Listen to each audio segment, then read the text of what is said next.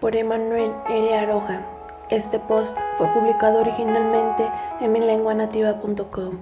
El filósofo e historiador académico por excelencia mexicano, experto reconocido en la materia del pensamiento y literatura de la cultura náhuatl, fallecería el pasado 1 de octubre de 2019 en la Ciudad de México a sus 93 años.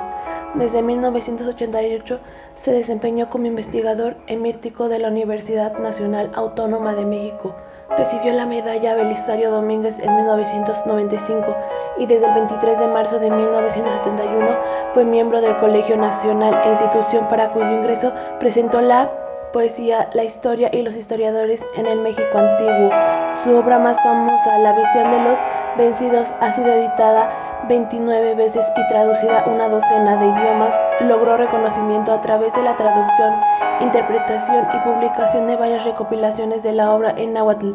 Encabezó un movimiento para entender y reevaluar la literatura náhuatl, no solo de la era precolombiana, sino también la actual, ya que el náhuatl sigue siendo la lengua materna de 1.5 millones de personas.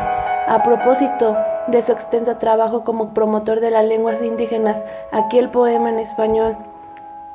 En homenaje a Carlos Montemayor, cuando muere una lengua las cosas divinas, estrellas, sol y luna, las cosas humanas, pensar y sentir no se reflejan ya en ese espejo.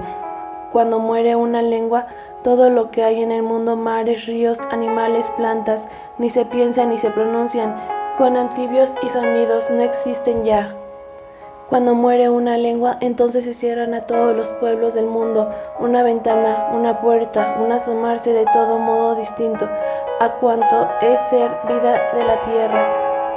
Cuando muere una lengua, sus palabras de amor, entonación de dolor y querencia, tal vez viejos cuentos, cantos, relatos, discursos, plegarias, nadie cual fueron alcanzarán a repetirse.